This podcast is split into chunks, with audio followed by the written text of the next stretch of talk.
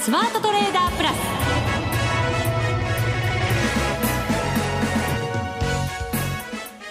全国のリスナーの皆さんこんにちは。内田まさです。ここからの時間は2015年最初のザ・スマートトレーダープラスをお送りしていきます。この方にご登場いただきましょう。国際テクニカルアナリスト福永博之さんです。こんにちは。よろしくお願いします。今年もどうぞよろしくお願いいたします。よろしくお願いします。もう8日なので、はい、なんだか明けましておめでとうございますという雰囲気ではもうすっかりなくなってますが。そうですね。まあね、あの、そういう意味で言いますと、マーケットもね、えーまあ、株式市場は特にちょっと波乱のスタートになりましたからねなんだかお正月休み、はい、ぼーっとしてたのを、パンとなんだか 目が覚ま覚まされたようなそうですね、うん、そんな感じの年明けになりましたからね。ですね、まあ、ただ今日はですねえー、大きく反発して終えてくれましたので、えー、まあ、そういう意味では少し安心感が出てきているのかなというところではあると思うんですけども、はい、ただまあ、あのー、昨年も同じような状況からの滑り出し、滑り出しでしたからね。なんか昨年のイメージがまたあったから、はい、皆さんさらになんか警戒感が高まったのかなとも思いましたけれども、はい、そうですね、まあ、あの今回のねあの滑り出しで、えーまあ、皆さん痛手を被ってなければ、うん、あのここからまたあの株価が戻す過程で、えー、皆さんまたこうセンチメントもこうね向上してくると思われるんですけども、まあ、そういう意味では、えー、この戻しとそれからまあ安値を更新しないことですね直近のね、まあ、これがやはりあのやっぱり最低でも明日それから来週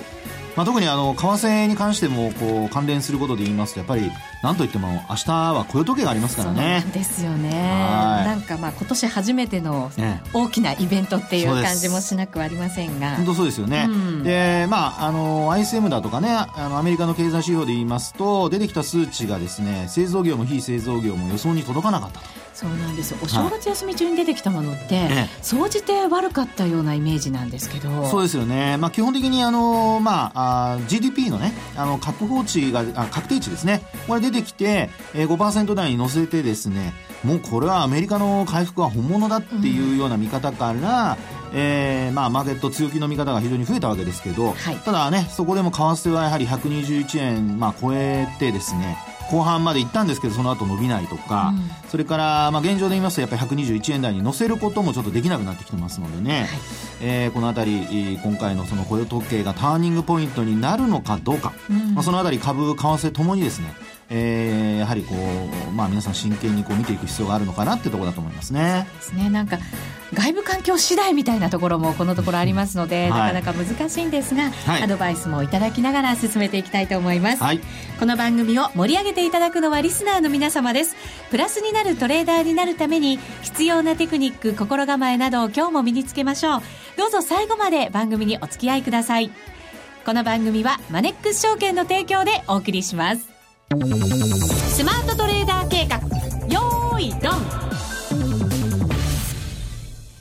さあ、まずはこのコーナーでは足元の為替市場の動向を福永さんに分析いただきましょう。現在ドル円ですが、119円93銭から94銭あたりで、今日の高値で推移となっています。はい、そうですね。はい。あの、まあ、年始からの動きっていうのは、まあ、先ほどもちらっとお話しましたけども、やはりあの、アメリカの経済指標、2日から出てきた経済指標がですね、えー、予想に届かなかったということもありまして、まあ、テクニカル的には5日線を下回って、あと25日線も、あの、まあ、年始はですね、下回ってたんですよね。はい。はい。で、えー、そこからですね、えー、昨日、少し反発しまして、で、えー、本日、まあ、今のところは、その25日線、5日線ともに上回ってきているという状況ですね。うん、なんとなく一旦は落ち着いたかなっていう感じですよね。はい、こう今のところですけど、2日陽性になってますので。そうですね。で、まあ、あの、ニューヨーク時間でね、どこで、えー、いくらぐらいで終われるかっていうところだと思うんですけど、まあ、ニューヨークで120円に乗せて終われるようであれば、まあ、これはもう完全に移動平均線上回る形になりますので、はい、まあ、そうなりますと、えー、まあ、雇用統計に向けてですね、ちょっとこう、期待が膨らむという形だと思いますよね。うん、で、ちなみにあの、雇用統計の予想値はですね、えー、前回まあ32万人超の、まあ、雇用者増だったわけですけども、はい、それが今回まあ24万人ぐらいですかね。少ないんですよね。はい、前回に比べては。そうですよね。はい、あの、調査期間によってこう前後はしますけども、うん、まあ大体24万人前後っていう話ですので、まあそのあたりがですね、えー、今回上回ってくるのかどうか。で、まあ昨日発表されました ADP の雇用報告ですね。はい、こちらの方は予想を上回る数値の24万人超えてましたので。うん、これで安心感が少し出たかなと思いますが。はい、そうですよね。えー、まあですので、えー、先ほどもちらっとお話しましたように、やはり、えー、今回のこの雇用統計が、まあ、あこれまでのちょっと年始、年末から年始に向けて、こうね、えー、下げ基調になっていたところのターニングポイントになるかどうかというところになってくるのかなってところでしょうかね。今年は去年よりもさらにアメリカの金利がどうなっていくのかというところが大きなポイントですから、はいね、経済指標一つ一つにやっぱり、こう、右往左往しながら、一喜一憂しながら、ね、になっていくんでしょうけれども。そうですね。えー、あのー、まあ、FOMC を考えて、まあ、スケジュールをですね、あの、これ、まあ、これから先のスケジュールを見ますと、やはりあの、1月2月の後3月がお休みなんですよね。はい。で、えー、イエレンさんが前回の、まあ、会見でですね、えー、これから先、まあ、12月の会見ですけども、まあ、2回は利上げはしないよっていう話をしてますから、はい。まあ、3月お休みの間にですね、ちょっとマーケットどんな風に動くのか、うん。あるいは2月に何かね、話をするのか、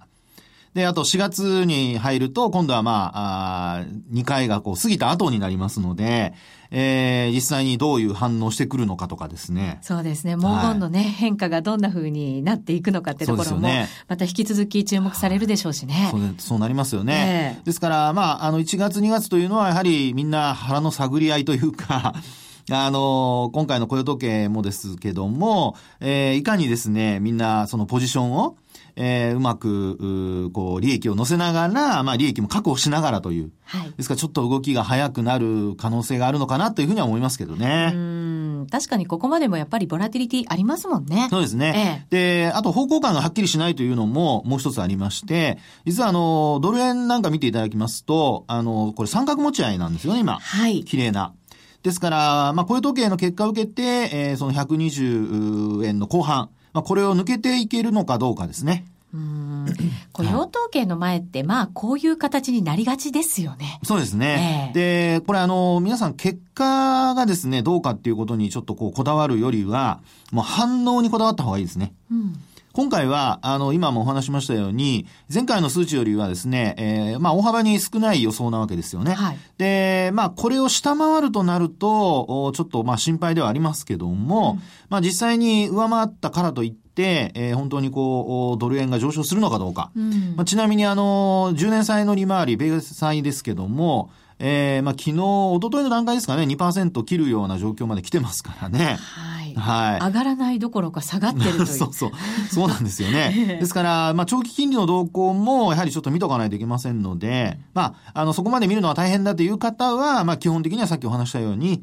ええー、まあ、ドル円の反応ですね。数値が良かろうが悪かろうが、どっちに動くのかっていう方向についていくっていうことを考えた方が、まあ、今回のトレードに関してはですね、ええー、いいのかなというふうには思いますね。過去雇用統計をきっかけに、はい、その動きがしっかりしてきたトレンドが出てきたっていうこと多いですもんね。そうですね。はい。ですので、えー、まあ今回はですね、年始ということもありまして、割とみんなポジション作りやすい。という時期でもあると思いますから、まあそういう意味では、やっぱり方向性が出やすいことも考えられるのと、先ほどお話したように三角持ち合いになっているってところからすると、はい、まあ、あのトレンドに逆らわないようにトレードした方が、まあいいのではないかというところですね。うん、まあその雇用統計の結果を受けてどっちに動くのかという反応に注目なんですが、はい全体を見ていくとギリシャの問題もあったりとか、もちろん原油だって、まだまだきっと落ち着かない動きになるんでしょうし、はい、そうね、そう考えるとやっぱりリスクオフがそのまま続いてしまうのかなと思ったりもしますが、いかがでしょう？そうなんですよ。そこがね、一番やっぱり怖いところで、うんえ。ー、あの、三角持ち合いっていうのに、こう、まあ、例えば当てはめて考えるとですね、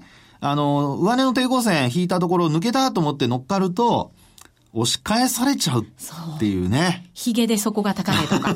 本当そういうことがね、起こり得ますよね。そうなんですよね。またもちろんその逆もね、しっかりなんですけど。はい、ですので、まあそういう意味ではですね、あの、今の内田さんの話にあったように、リスク要因が、まあ、あの、本当にこう、どこまで影響を与えるのか。うん、で、えー、短期的にはですね、やっぱり、あの、今のこの原油価格の下落っていうのは、これ毎日やっぱり価格が出ますからね。はい。で、あともう一つギリシャの問題に関しては、一応あの、総選挙がが、まあ確か、あの、私が調べたところです1月25日ですかね。はい、そうです。はい、うん、というところですので、そういう意味では25日までは、これはまあくすぶり続けると。で、えー、実際に、えー、原油のリスクに関して言うと、価格の値下がりというのは、まあ価格変動によってですね、日々こう、まあ、目の当たりにさせられますから、うん、まあ、そういう意味では、やはり、それによってですね、原油価格の状況によっては、あやっぱりリスクオフっていう流れが、まあ、できてくる可能性ありですよね。うん、で、あと、ちょっとね、あのー、まあ、あマーケット、この株、為替、それからあと商品まで加えて考えてみますとね、あの、昨日、ニューヨークダウは大幅反発しましたけど、はい、あの、原油価格って、まだ50ドル以下なんですよね。そうなんです反発してないんですよ。安値圏ですよね。はい。ね、ええ、で、ちなみに私がリーマンショックの、あの、後、いくらになったかってまたこれも調べましたが、38ドル台なんですよ。なんか近寄ってきてますね。今はね、ね47ドル台まで行きましたけどもね。えー、ですから、リーマンショックボンの安値まで行くのかどうかっていうところはありますけども、あの、これやっぱりですね、原油価格が反発しないと、これ本格的な、やはり、その底入れっていうふうに見るにはちょっと早いのかもしれませんね。うん原油価格って、はい、そのリスクオフの動きを一番激しく移してるそうですね。って思っていいわけですよね。そうだと思います。うん、はい。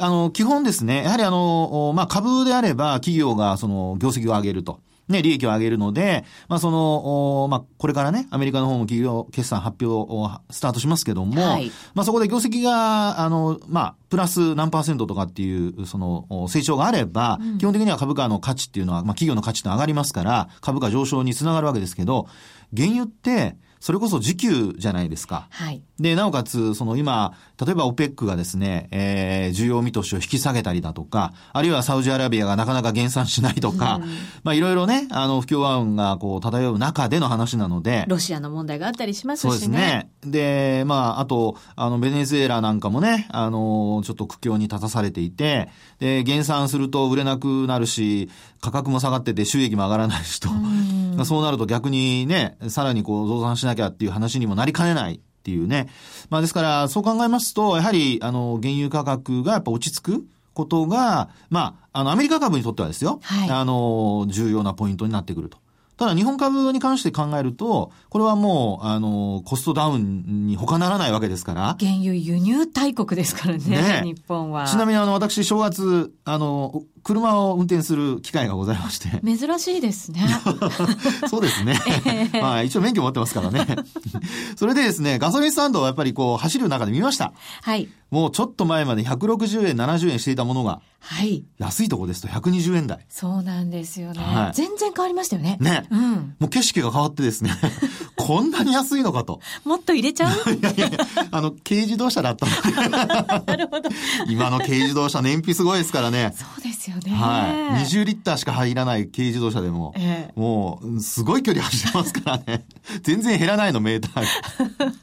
ハイブリッドとかになるとね、さらに減らないですもん。そうなんですよ。ですからね、もう本当にあの、需要っていうことで言うと、あの、やっぱ日本国内で考えると技術が進んでですね、燃費が良くなったおかげで、これ120円で20リッターしか入れなかったら、まあ満タンっていうかもうガス欠になっていくことありませんからね。ちょっとしか入らなくて、なんかスタンドに申し訳ないなぐらいの 窓拭いてくれたりとかですね。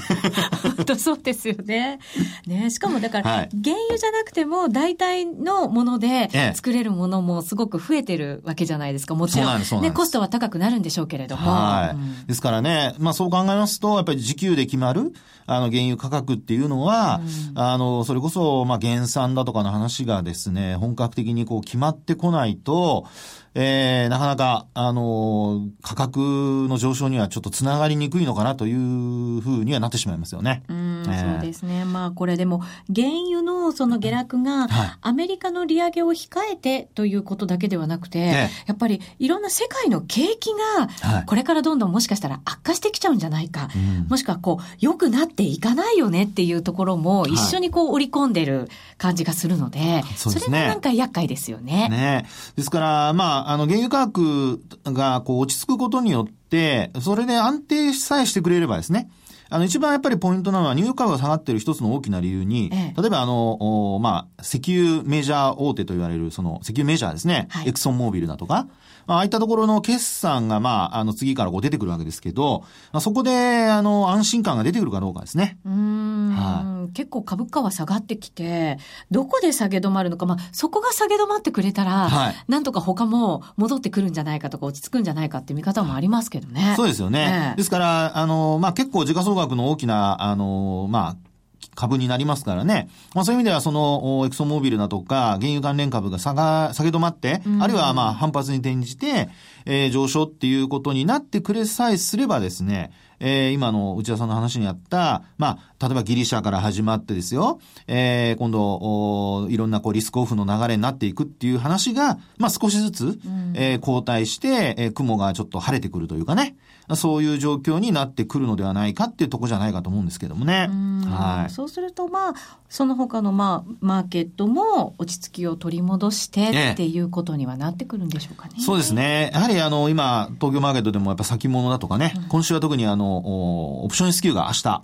ありますから、はいそれもあって結構ボラティリティの高い動きだと思いますので、うん、まあ、ちょっとね、あの、上昇しているからといって、先ほどもお話しましたようにリスク要因っていうのは、あの、ギリシャとかそういった問題以外に、あの、エクソモービルだとかアメリカの企業にもちょっと潜んでますからね、うん、そのあたりちょっと警戒はしておいた方がいいのかなと思いますね。はい。以上、スマートトレーダー計画、用意ドンでした。これまでこんな FX はなかった。ついにマネックス証券から革新的な FX 取引プラットフォーム、トレーダブルがリリースされました。トレーダブルはデンマーク初の全く新しい FX。使いやすい操作性はもちろんのこと、豊富に用意されているアプリをトレーダブルにダウンロードすることで、お客様の思い通りのツールやサービスを使用できます。世界中の開発者が提供するアプリを使って自由自在にお客様の取引スタイルを実現。最低取引単位は1000通貨単位だから少額でもお取引が可能です。リスクが心配な初心者の方でも始めやすい。また、米ドル円やユーロ円などの主要通貨から高金利通貨の5ドル円や南アフリカランドまで豊富な13種類の通貨ペアを取り扱っています。今なら1月31日までトレーダブル新規講座開設キャンペーンを実施中。講座開設のお申し込みは、パソコンやスマートフォンからマネックス証券で検索。まずはトレーダブルの使い勝手を堪能してみてください。今すぐお申し込みを。トレーダブルのお取引に際しては、証券総合取引口座とトレーダブル口座の開設が必要です。FX 取引では元本損失、元本超過損が生じる恐れがあります。お取引の前には、当社ウェブサイトに記載の契約締結前交付書面などを必ずお読みください。マネックス証券株式会社金融商品取引業者関東財務局長金賞第165号ザ・スマートトレーダープラス今週のハイライト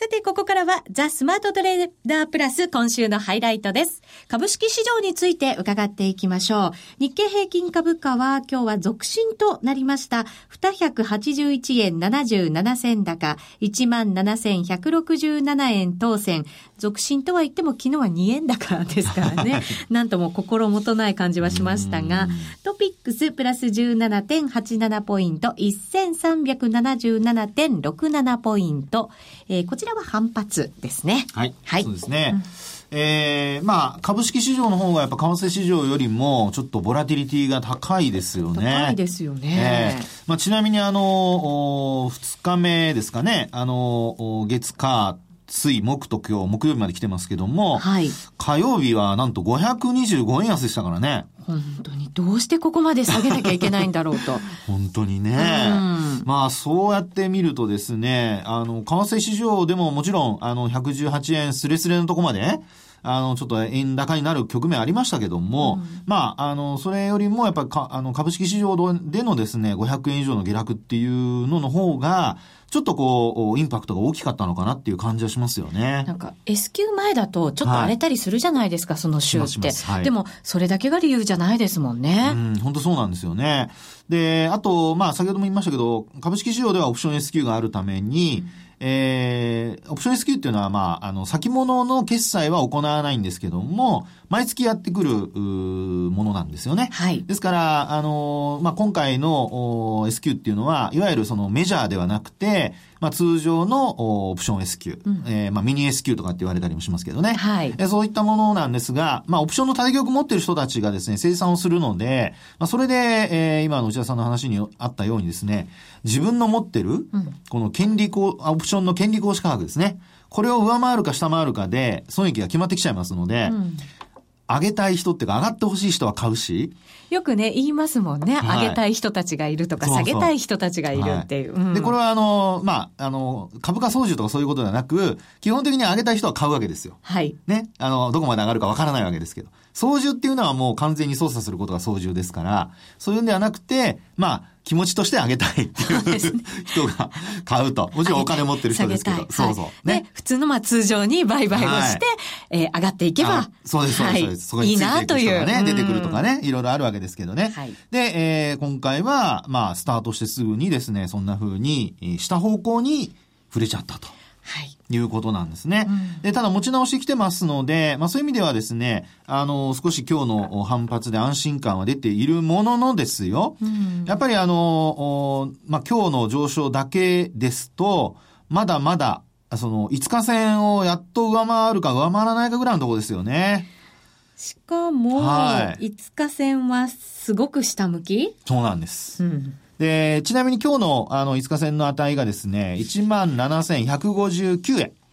17,159円。はい。ちょっと上回ってる。そうなんです。終値が。終値が。ということで、えー、やっぱり明日、S q が、あその通過したところで、寄り付きからですね、えー、上昇傾向になるのかどうか。これが、まあ、やっぱりすごく明日以降、トレンドが回復するかどうか重要なポイントになりそうですね。17,500円をちょっと下回るところに25日線がありますけど、はい、そうです。これもなんとなくやや下向き。内田さんもよくトレンド見るようになりましたね。見ましたよ。そうなんです。17,468円っていうのが、うん、まあ今日の値のようなんですけども、はい。まあ今の内田さんの話にあったようにですね、やっぱり25日線を少なくとも週末近づいて終えて、来週スタートの時点では上回ってスタートっていうのが理想的ですね。理想ではね。雇用統計の結果を受けてね。うん、ニューヨークダウンも、まあ、200ドルぐらい上昇して、で、えー、1万7000ドル台後半。で、えー、日経金株価も1万7000円台後半。まあ、500円に乗せると。うん、というのが、すいません。あくまでも理想でございます。から元気じゃないですよね。なんかね。ないですよ。あの、まあね、それがもし逆方向に行くとなると、はい、これはですね、ちょっと警戒必要ですよね。うん、で、あの、ちなみにですね、皆さん、あの、移動平均線多分2本しか出してない方が多いと思うんですが、はい、できれば3本目、75日線を出していただくと、うん、75日移動平均線がですね、えー、ちょうどまだ、あの、下に控えてるんですよ。うん、で、その値がですね、1万、まあちょっと低いんですけど、6616円。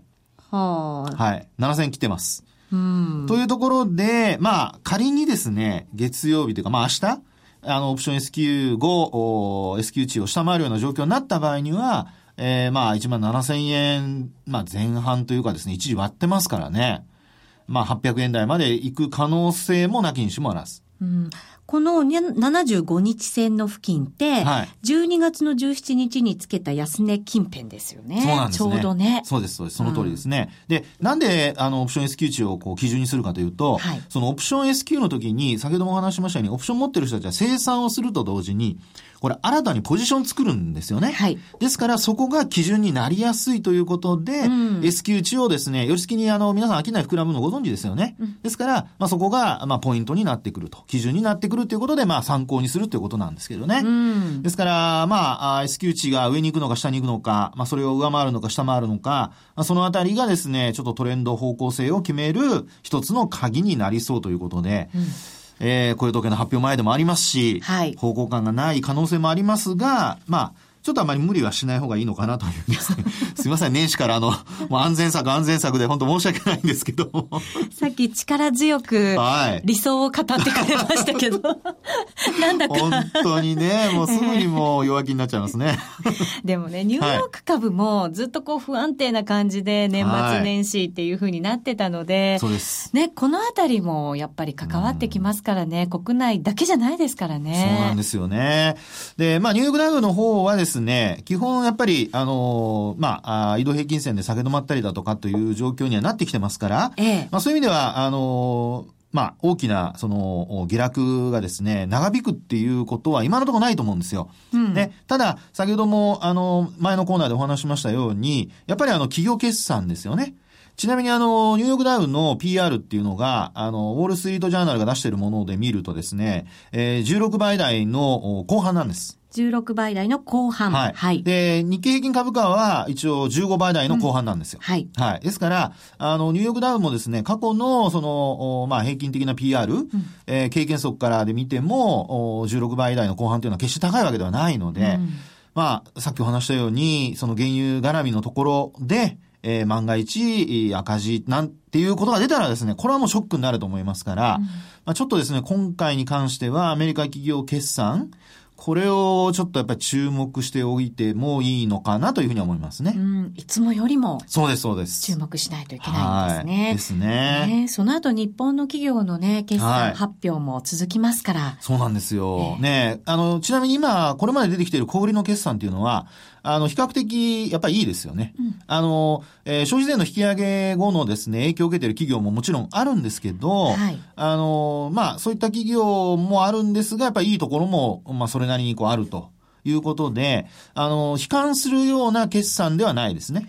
そうすると、はい、消費税の影響がずっとこう長引いてきましたけど、ええ、そろそろそれも抜け出せそうな感じなんですかね？ねそれは多分、まあ、春闘がどうなるかとか、まあ、そういうようなことがですね、ちょっとこれから左右しそうですけどね。あの、年始のいろんなニュース見てますと、経営者の方は、あの、賃金上げるっておっしゃってますので、はい。まあそこに行かないと、結果デフレから出られないっていう、そういうことです。政府の思いもあるわけですもんね。ねですから、内田さんの話にあったように、えー、もしですよ、本当にあの、賃金上がると、春闘でもね、うん、そういう話になった時には、もうそれこそ消費税の呪縛から、えー、こう解き放たれてですね、みんな消費するぞみたいな、そんなになないかな。大企業の一部ですからね。ね本当ね。ねそれがね、やっぱり広がらないとね、えー、まあトリプルダウンとかいう方もいらっしゃいますが、はい、まあ、タイムラグがあっちゃいけませんからね、やっぱりね。そうですね。ね。なんだか年初最初の放送ですけど、はい、ちょっとしんみりしてきません？いや、しんみりはしないですよ。明るい話もありますからね。まあ、今年はですね、そういう意味では、あの、はい、なんとか前半乗り切れれば、年末ね、いい話がこう皆さんにこう降りかかってくるのではないかと、うん、太陽がさんさんと注ぐようにですね。また期待込めて言ってますね。その後すぐにまた弱気になるからあんまり突っ込まないで。はい。